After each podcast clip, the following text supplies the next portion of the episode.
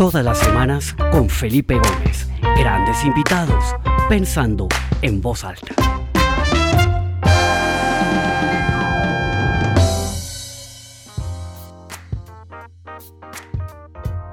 Bienvenido Pensando en Voz Alta, está su casa, qué alegría tenerlo con nosotros. Bueno, mi querido Felipe, muchas gracias por esta invitación. Eh, qué gusto tener este ratico para compartir con todos los que están atendiendo estas charlas tan, tan interesantes y tan amenas, Felipe. Muchas gracias. Espectacular. Eh, Pocho, normalmente arrancamos para romper el hielo eh, con una pregunta que es como estándar en todas las entrevistas, como digo, esta es la número 87, eh, y es un poquito, ¿qué ha pasado en estos dos años en su vida? ¿Cuáles han sido esas grandes lecciones que le han dejado esta pandemia? Porque de cierta manera esta pandemia a todos nos ha movido el piso en una cosa o en la otra, hemos tenido que adaptar nuestros sistemas de vida, la manera como vivimos, trabajamos, interactuamos. ¿Cuáles son como esas grandes reflexiones que le dejan estos dos años eh, como algo útil para el futuro? ¿Qué son esos grandes aprendizajes que nos deja esta época tan rara que nos tocó vivir? Gracias, Pipe. Pues mire, yo, yo creo que la, la pandemia ha sido una gran educadora eh, y yo he aprendido mucho de la pandemia, sobre todo a restablecer prioridades en mi vida. Mm, de alguna manera, pues yo tenía una forma de vida que implicaba muchísimos viajes. Eh, estar eh, solo y aislado mucho tiempo, en, particular de mi familia. Y esta pandemia pues me ha dado la oportunidad como de recentrar un poco mi vida alrededor de las prioridades eh, que me importan, eh, donde me siento, digamos, un mejor ser humano. Entonces, eh, pues hemos tenido una capacidad de conectar a nivel de la familia muy importante y hacer el trabajo desde una perspectiva un poco diferente desde una perspectiva eh, más fundamental, más centrada en los valores, en lo que le importa uno en la vida, mm, que al final es conectar con gente y tratar de hacer una diferencia. Entonces, a pesar que no he viajado tanto y no he tenido, digamos, un contacto tan permanente y tan personal con mis clientes, pues he tratado de conectar desde más lo fundamental, desde personas, qué es lo que les ha importado en estas épocas, digamos, desafiantes.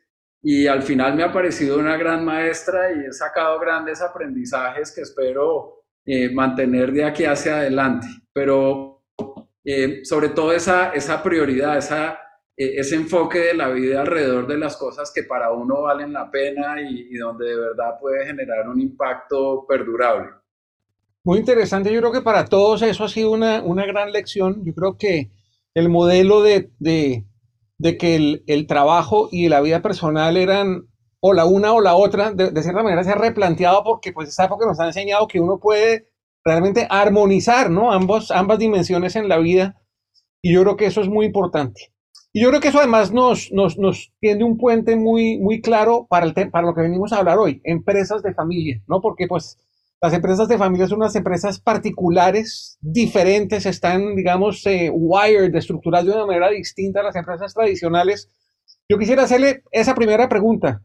¿Cuáles son esas diferencias fundamentales entre una empresa de familia y una empresa multinacional, una empresa que transa en bolsa, una empresa eh, en donde el, el, el, los dueños está, eso está democratizado, están en la bolsa, etcétera? ¿Qué diferencias fundamentales existen entre estas empresas? Sí, bueno, yo, yo he pensado bastante en eso y, y creo que hay como tres cosas eh, fundamentales que marcan la diferencia. Yo creo que una primera, y que sí es una diferencia bien fundamental, es que el marco de tiempo en el que piensa un, un grupo empresarial familiar es bien diferente al marco de tiempo en el que piensa una corporación. Eh, nosotros, digamos, en las reflexiones con las familias siempre pensamos patrimonialmente y como sistema qué es lo que quieren lograr en los próximos 10 años. Porque en 10 años las cosas pasan en un sistema empresarial familiar. Eh, digamos, se hace más evidente la sucesión eh, generacional, eh, se hace más evidente la necesidad de reconfigurar el portafolio de inversiones, etc. Entonces, un, un primer elemento es, es, ese marco de tiempo que yo creo que hace una diferencia importante. Un segundo elemento es como el esquema de trabajo colectivo, el, el esquema de trabajo en equipo. los equipos eh, directivos, las juntas directivas en un grupo empresarial familiar tienden a durar más tiempo. Son equipos más longevos eh, que enfrenta, enfrentan retos a lo largo de un mayor espacio de tiempo y que por ser equipos más longevos desarrollan unas relaciones de confianza eh, que les permite casi que entender solo mirándose. Eso tiene un factor bien positivo, que es esa familiaridad, esa confianza, pero tiene, digamos, el desafío de, no acomodarse y de, y de de pronto enfrentar el futuro como una suma de pasado, ¿no? Entonces hay que balancearlo bien. Por esa segunda característica, digamos, de equipos longevos y de confianza, creo que es otro elemento importante. Y un tercer elemento es que la relación que tiene un grupo local de dueños locales con su entorno eh, y la realidad social de ese entorno, eh, pero también las realidades de mercado, es diferente y genera una mayor cercanía, digamos, a esas realidades locales y una capacidad de decidir más cercana a la realidad local que enfrentan. Y esa característica nuevamente tiene un patrón positivo a la hora de competir y ser exitoso, pero también un, patrón de cómo se relaciona ese grupo con la comunidad, eh, con el impacto social, con devolver, eh, es otra característica importante, que nuevamente tiene eso de ventaja, pero que también puede ser un esquema que le no le permita conectarse con prácticas eh, internacionales y, con el mundo, digamos, dinámico que va acelerando rápido. Entonces, todas estas cosas de características tienen un elemento bueno y otros, digamos, que hay que atender, pero al final yo diría que son esas eh, tres cosas, digamos, las, las diferencias fundamentales. Súper interesante. Yo creo que de esas tres cosas están, ahí están fundamentales las fortalezas de las empresas de familia, pero también ahí pueden estar los grandes desafíos, como usted bien lo decía. Hablemos del primero, de ese capital paciente, de, ese, de esa mentalidad un poco más de largo plazo. Yo que he trabajado en multinacionales y empresas públicas, ese afán cortoplacista muchas veces lleva a que se tomen decisiones, no sé, equivocadas a mi juicio, tal vez para ellos no, ni para los, para los analistas, pero las empresas de familia sí tienen ese capital consciente, esa mentalidad de largo plazo pero al mismo tiempo, yo creo que estamos en una era en donde las empresas de familia exitosas también tienen que empezar a mirar oportunidades de diversificación, oportunidades de invertir en cosas nuevas. Estamos en un momento realmente, eh, diría yo, muy caliente en términos de inversiones en tecnología, en donde grupos familiares pueden meterse de manera, digamos, estructurada a, jugar un rol como de inversionistas ángeles, eh, de inversionistas en fondos de capital de riesgo, etcétera, etcétera, pero muchas veces esa mentalidad a largo plazo y tal vez conservadora les impide un poquito eh, dar esos pasos, ¿no? De diversificar, de invertir, etcétera.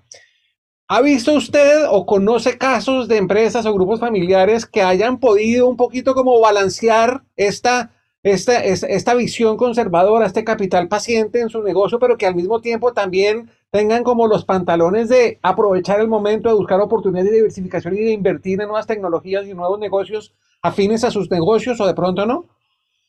Sí, y, yo creo que tiene bastante que ver desde dónde se hacen las cosas, ¿no? Porque cuando uno tiene una empresa, cuando hay un grupo familiar que controla una, una empresa operativa, esa empresa operativa tiene una realidad y una capacidad de competir eh, con la que tiene que lidiar y tiene unos recursos, eh, digamos, dedicados a, lograr el éxito en eso.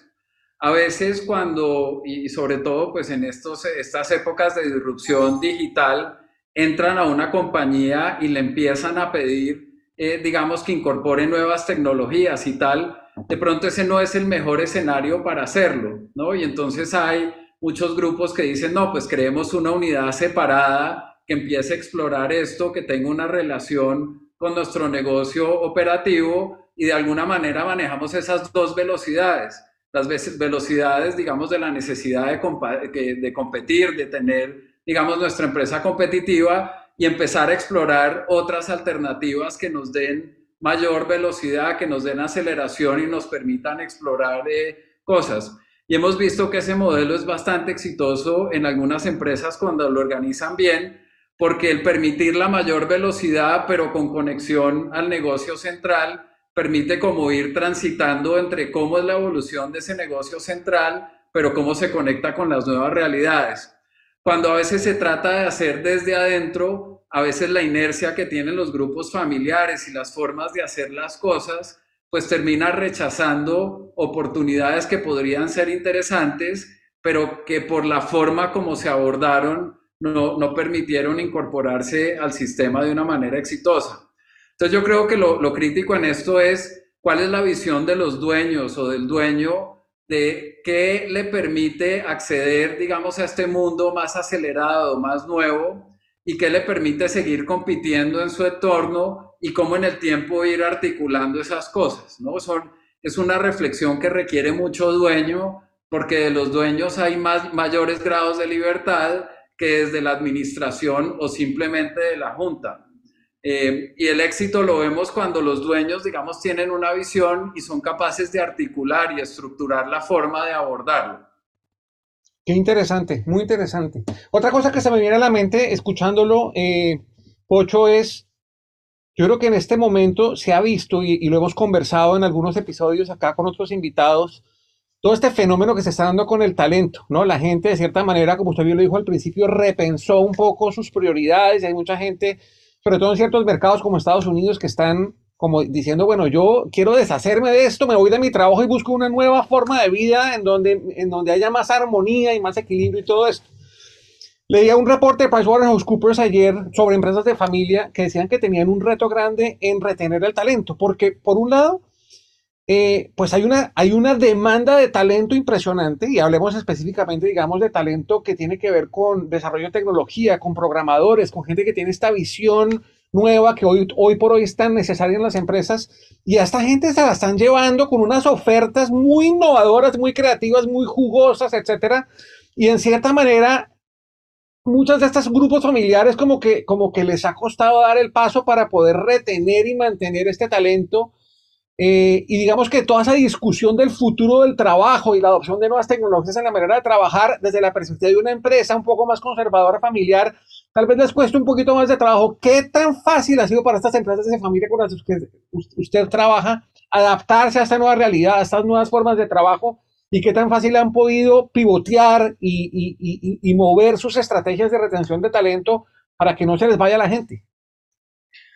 Sí, yo, yo creo sin duda eso ha sido un desafío enorme. Mm, las empresas familiares, eh, en su mayoría, eh, digamos, o, digamos las, las, que hemos tenido acceso de trabajo eh, a ellas, están en sectores, digamos, que, que, de alguna manera no necesariamente van a la, misma velocidad, digamos, de, del cambio tecnológico y, no, necesariamente están en el, eh, en, el estado del arte, digamos, en, esos campos. Eh, trabajamos mucho con empresas que están en, el sector de consumo masivo, eh, con empresas que están en sectores de servicios, con empresas que están, digamos, en actividades agroindustriales.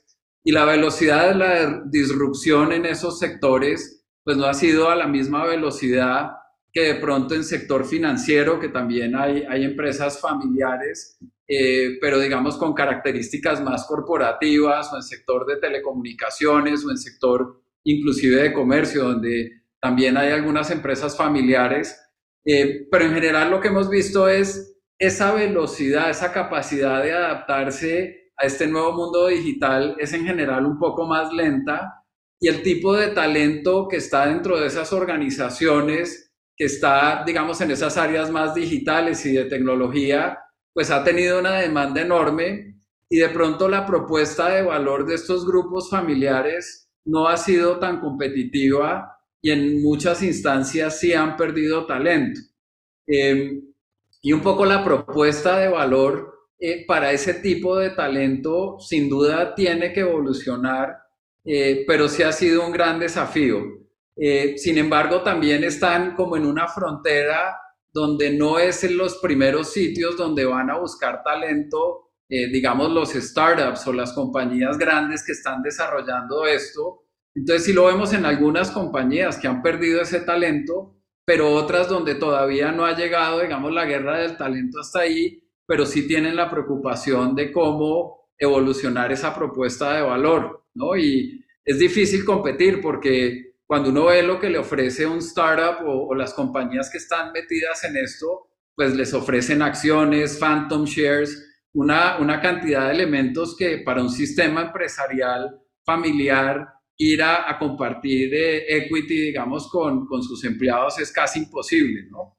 Eh, creo que es un gran desafío y, y, va a ser un desafío, digamos, que se va a mantener eh, ahí sí en la próxima década, ¿no? Ellos Absolutamente, porque es que el, el, el, hacer ese tipo de desarrollos y de inversiones en nuevas tecnologías, en implementar estas tecnologías es, es algo que tienen que hacer las compañías, ¿no? Para, para poder sobrevivir. Entonces tienen que tener ese talento y creo que ese es un tema en donde hay un gran desafío donde se deben enfocar muchísimos esfuerzos. otro tema importante, perdón. Lo otro, Pipe, eh, que, que, también hemos observado, un gran desconocimiento, digamos, porque eh, alguien les vende digital y, digital pues no es tener una página web ni, ni tener un portal de transacción web, ¿no? Eh, tiene una profundidad mucho mayor, ¿no? Entonces, es un desafío que para también retener ese talento, para ligar la, la pregunta anterior, tiene que haber conocimiento y el conocimiento pues es, es, uno de los grandes desafíos. Sí, justamente hacia allá iba porque usted al principio en su introducción comentaba que la longevidad era una, una característica de estas empresas de familia y por supuesto eso tiene grandes bondades, pero también tiene un gran riesgo y es que al tener mucho, por mucho tiempo, por tiempo muy largo, gente en la administración, ¿no? O gente en la junta directiva, pues de cierta manera estas juntas directivas, esta administración se institucionaliza, se paraliza, se duerme un poco en los laureles, ¿no? Eh, y yo creo que el desafío en ese sentido está tener la sagacidad, ¿no? La, la visión de por decir, venga, traigámonos a alguien que entienda perfectamente ese desafío digital, que entienda perfectamente los hábitos de consumo de las nuevas generaciones, que entiendan esas nuevas herramientas de mercadeo para, para que desde la junta directiva y desde el equipo de liderazgo esas ideas puedan permear al resto de la organización. Pero qué tan fácil es para los grupos familiares dar ese paso, ¿no? De, de, romper un poco esos patrones de longevidad y tener un poquito, un patrón un poco más disruptivo, estar trayendo gente eh, nueva, de estar renovando un poco esos, esos, eh, esas posiciones de liderazgo que de cierta manera pueden inyectar una velocidad y un conocimiento nuevo a la organización. Sí, yo, yo creo que el gran desafío en esa longevidad es, eh, es tener los dueños correctos de las empresas eh, que, van evolucionando en el tiempo. El gran desafío de la sostenibilidad de un grupo eh, empresarial es tener el dueño correcto. Entonces, generalmente en la primera generación hubo un dueño correcto que eh, integrando roles, digamos, de negocio, con roles familiares, con roles patrimoniales, tomó las decisiones correctas tuvo la velocidad correcta que le permitió competir en el mercado y eso hizo con generar, digamos, que se creara la, empresa o el grupo eh, que fue exitoso, digamos, en, esa primera transición. Ese dueño eh, creció con sus hijos alrededor de la mesa del comedor. Entonces, generalmente la transición entre la primera y la segunda generación es una capacidad de transmitir esos valores, pero también transmitir esa transpiración que requirió el negocio para ser exitoso y muchas veces hay segundas generaciones que son buenos dueños eh, de esos grupos empresariales porque tuvieron el, conocimiento, la sagacidad y tuvieron, digamos, la transmisión de, esas prácticas que les permiten continuar con esos grupos. Ahora, el mundo se mueve en paralelo independientemente de lo que le pase al mundo eh, digamos, de, esas empresas familiares y la capacidad de conectarse con el mundo y, tener eh, esa flexibilidad y ese juego de cintura para ir evolucionando es algo que le corresponde a los siguientes dueños. Entonces, las segundas generaciones tienden a hacerlo, es, es un cambio menos difícil. El cambio más difícil es de segunda a tercera, donde ya crecieron en mesas del comedor separadas la cercanía con el negocio es menos aparente y no necesariamente esos dueños tienen los mismos principios ni las mismas necesidades ni el mismo cariño por el negocio que tuvieron las generaciones anteriores y ese corresponde el paso más difícil. Ahora, terceras generaciones que son capaces de conectarse, eh, de entender que esa tercera generación puede traer eh, prácticas nuevas eh, que se introducen al grupo, cuando son exitosas generalmente generan un cambio muy importante porque también son personas conectadas con diferentes intereses en diferentes partes del mundo. Entonces yo creo que un desafío muy grande en esa longevidad es cómo tener los dueños correctos en cada uno de estos cambios generacionales y la conciencia del dueño y de lo que implica ser un buen dueño, de lo que tiene que traer, de cómo atraer y retener ese talento, cómo traer nuevas prácticas, cómo refrescar las juntas directivas, cómo hacer que la cultura sea exitosa a personas eh, digamos, que tengan capacidades eh, muy importantes para aportar. Ese es como el gran desafío, es nuevamente, y repito, los dueños correctos. Totalmente. Y, eso también me lleva a, a, otro, a otro gran reto que yo creo que tienen las empresas y es cómo planifican esa sucesión, ¿no? esa sucesión de, de, de, liderazgo y de, y de propiedad de la organización.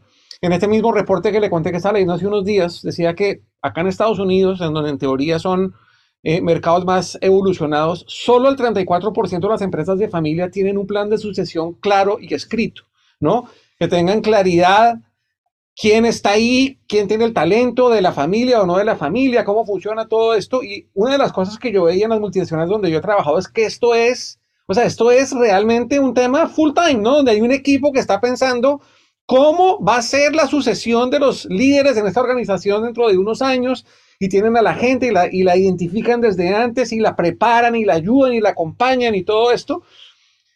¿Qué tanto se está haciendo esto en los grupos familiares? Eh, y no solamente eso, sino qué tanto se está rompiendo el esquema de que esas nuevas generaciones de liderazgo tengan que ser de la misma familia y estén atrayendo gente fuera de la familia. ¿Qué se está viendo en, ese, en este campo en las empresas de familia y cuál es el gran reto ahí? Sí, yo, yo creo que cada vez es más un tema que aparece y que se está trabajando de una forma más sistemática y profesional.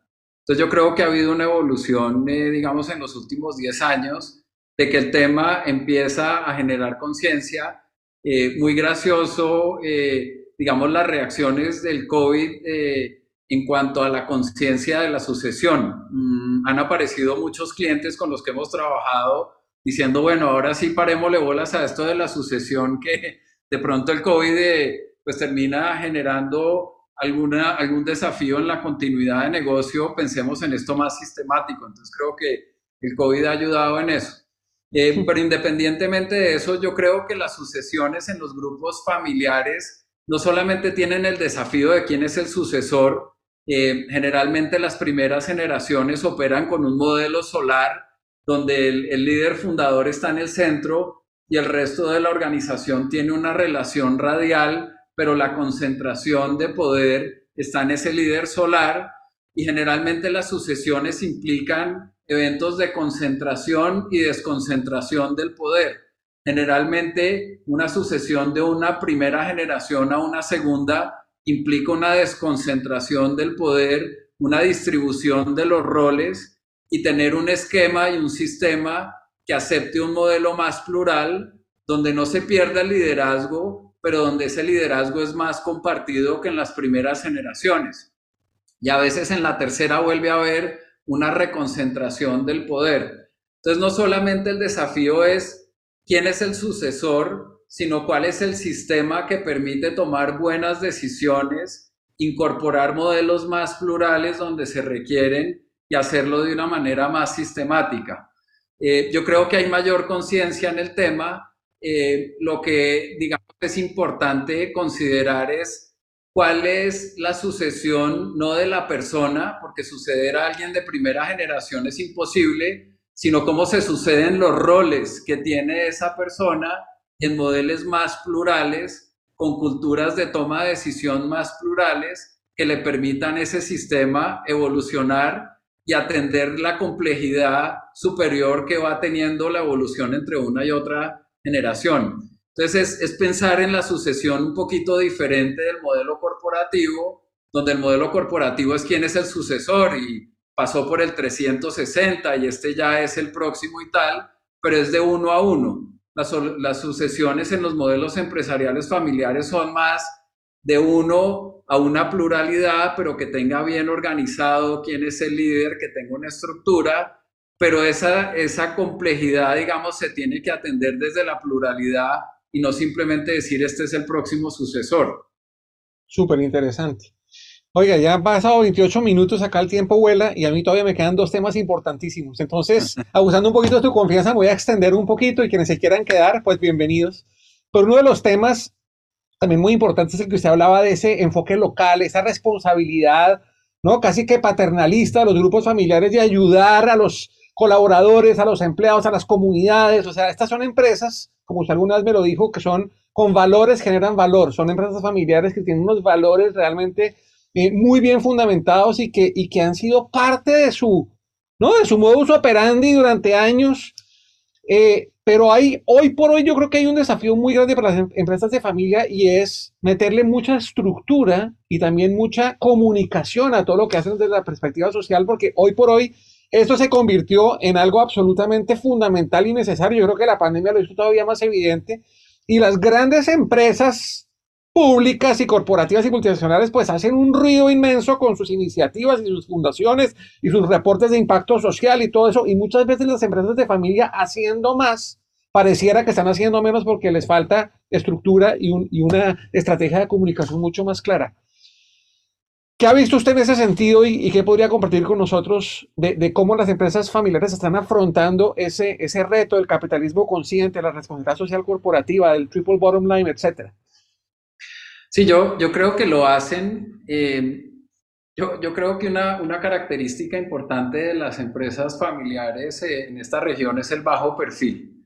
Eh, en particular en Colombia, pero, pero lo vemos, digamos, en, en, diferentes geografías. Es gente que ha crecido, digamos, con valores y generando valor, pero a partir de los valores. Entonces, son grupos que hacen muchas cosas, pero que lo venden poco. Entonces a veces cuando el mundo avanza y, empiezan a ver estas modas, que, además son modas fabulosas porque terminan generando un impacto positivo en el entorno, los grupos familiares ya hacen muchas de estas cosas, pero de pronto no lo empaquetan y no lo comunican, eh, digamos, de la misma forma de, de cuando, digamos, llega la moda y las corporaciones lo hacen. Entonces yo creo que para un grupo familiar es muy importante comunicar lo que está haciendo y que esa comunicación se convierta en un punto que le genere valor adicional tanto en un mercado competitivo, eh, digamos, eh, de sus productos, que tengan eh, esas características que le atraigan al consumidor, que es importante, digamos, para su sostenibilidad económica, pero que también lo terminen de articular en una propuesta de valor a su talento. Y que se haga parte, digamos, consciente de, lo que proponen. Pero en general hacen mucho más de lo que comunican y a veces hacen mucho más de la competencia. Lo que pasa es que no lo saben empaquetar, ¿no? Entonces yo creo que lo que usted comentaba, Pipe, de estructura, eh, de, ser un poco más claros y más decantados, no solamente en lo que hacen, sino en la forma como lo hacen y cómo lo comunican, creo que es fundamental pero lo fundamental es que sí lo hacen y que tienen esa conciencia y que crecieron de esa forma, que es algo legítimo y es algo que tiene, digamos, mucha historia, ¿no? Entonces, eh, mm.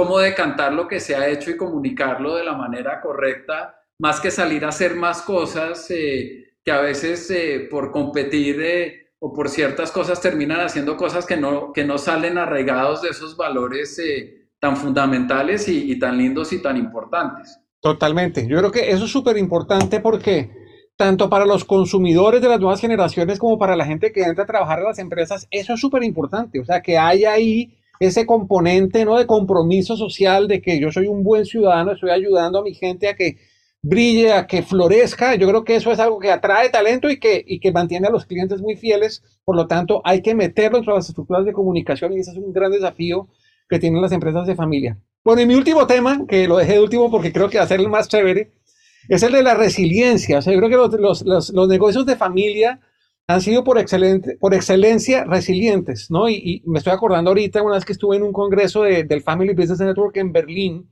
oí una conferencia de una cadena de supermercados alemana que, era la, que es la líder, eh, y ellos contaban la historia de cómo en la Segunda Guerra Mundial todas sus tiendas quedaron totalmente bombardeadas, ¿no?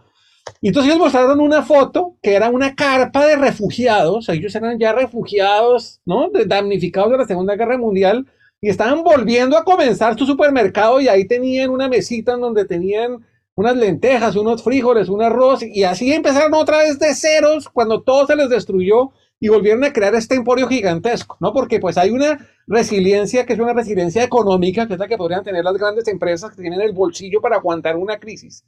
Pero hay una resiliencia de espíritu, una resiliencia del emprendedor, ¿no? De, de, de estos que son más naturales de las empresas de familia, en donde yo creo que en esta época de pandemia hemos visto muchísimo de esa resiliencia. ¿Hay algo alrededor del tema de resiliencia en empresas de familia o alguna historia así bien interesante que nos pueda compartir sobre cómo alguna empresa de familia ha afrontado este momento difícil y, la ha hecho, digamos, sacar a relucir esos, esos, esos dotes de resiliencia y de, y de perseverancia? Sí, sin duda. Y eso es una de las cosas más, más lindas de, de un grupo empresarial familiar y que conecta de alguna manera esos tres elementos eh, que decíamos que los caracteriza. Eh, uno a veces ve que las empresas multinacionales tienen una visión del mundo de cómo este país se adapta a mi empresa, no cómo mi empresa se adapta a ese país. Eh, y esa conexión con la localidad y ese compromiso con los empleados hace que a veces los grupos familiares eh, digan, bueno, eh, en esta coyuntura difícil, ¿cómo hacemos para que nuestra empresa se adapte a esta nueva realidad y pueda extraer valor no solo para los accionistas, los, los socios, sino también para la comunidad y logramos mantener ese, esa, esa huella y ese sello, eh, digamos, que nos caracteriza.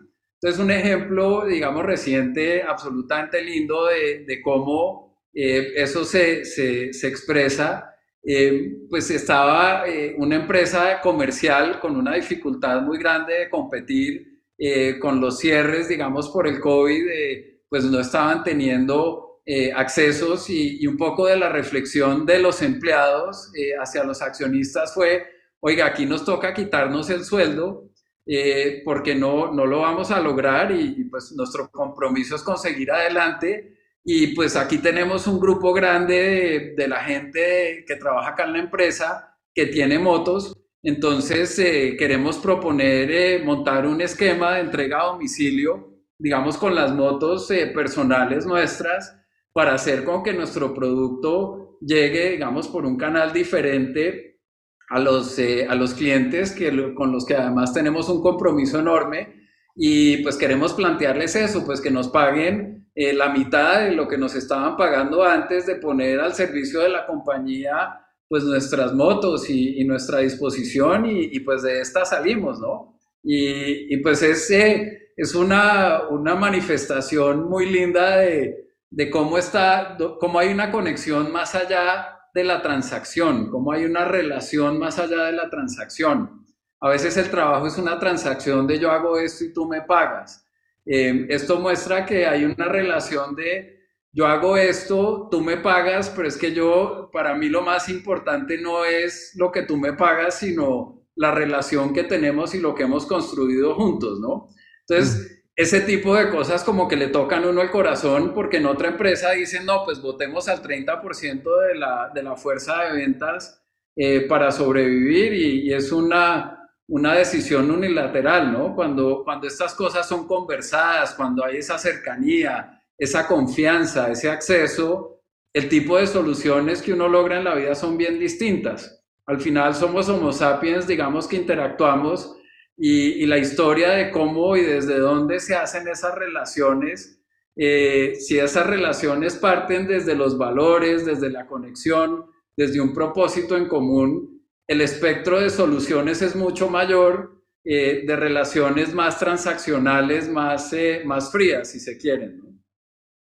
Qué interesante. No, pues buenísimo. Creo que hemos abordado muchísimos temas en, solo un poquito más de media hora y ha sido súper ilustrativo sobre, las, sobre cómo las empresas de familia han enfrentado este, este desafío y también cuáles son los grandes retos que tienen hacia adelante.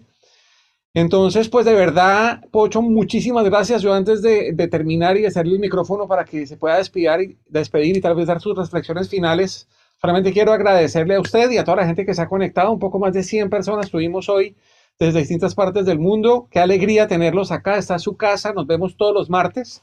Y los invito de paso para el próximo martes. Tengo una invitada espectacular. Es una mujer argentina que vive en España. Se llama Patricia Pomies y es la COO de Globant, que es una gran empresa de tecnología de, tecnologías de información. Eh, una empresa interesantísima que está creciendo de una manera impresionante y esa es la número dos de la compañía que, mejor dicho, ella ha sacado adelante este crecimiento brutal. Una mujer súper interesante que conocí en Viena en el, en el eh, Peter Drucker Forum en el que estuve eh, hablando en noviembre. Entonces, creo que hacer una conversación súper interesante. Esta tarde estará ya activa la liga para que se puedan registrar en la página pensando en vozalta.com, al igual que la grabación de esta conferencia quedará subida en esa misma página y en los podcasts en Spotify y en Apple. Entonces, de verdad, muchísimas gracias por conectarse. Ayúdenme a regar la voz para que más gente se pueda conectar acá todos los martes y nos vemos la semana entrante. Pocho, les doy la palabra para que se despida y nos dé sus, sus mensajes finales. De verdad, muchas gracias por estar con nosotros. Gracias, Pipe, por la invitación. Gracias a todos los que han atendido esta, esta conversación eh, con el maravilloso Felipe. Yo, yo la reflexión final que les haría, pues yo he tenido el privilegio de trabajar con, eh, con estos grupos, eh, digamos, que generan valor a partir de los valores. Mi invitación final sería eh, a, invitarlos a pensar un poco más conscientemente y de manera, digamos, más frecuente acerca de los valores, de lo que vale la pena en la vida y desde dónde uno hace las cosas. No es tanto lo que uno haga, sino desde dónde lo haga, ¿no? Y pues he tenido la, la gran eh, virtud de poder trabajar con personas eh, que actúan desde los valores y, y ha sido para mí pues eh, algo que ha complementado mi vida y le ha dado más sentido. Así que los invito a pensar conscientemente acerca de los valores y desde dónde hace uno las cosas. Excelente. a todos y muchas gracias. Ocho, muchas gracias y nos vemos la semana entrante. Hasta pronto. Chao. Chao.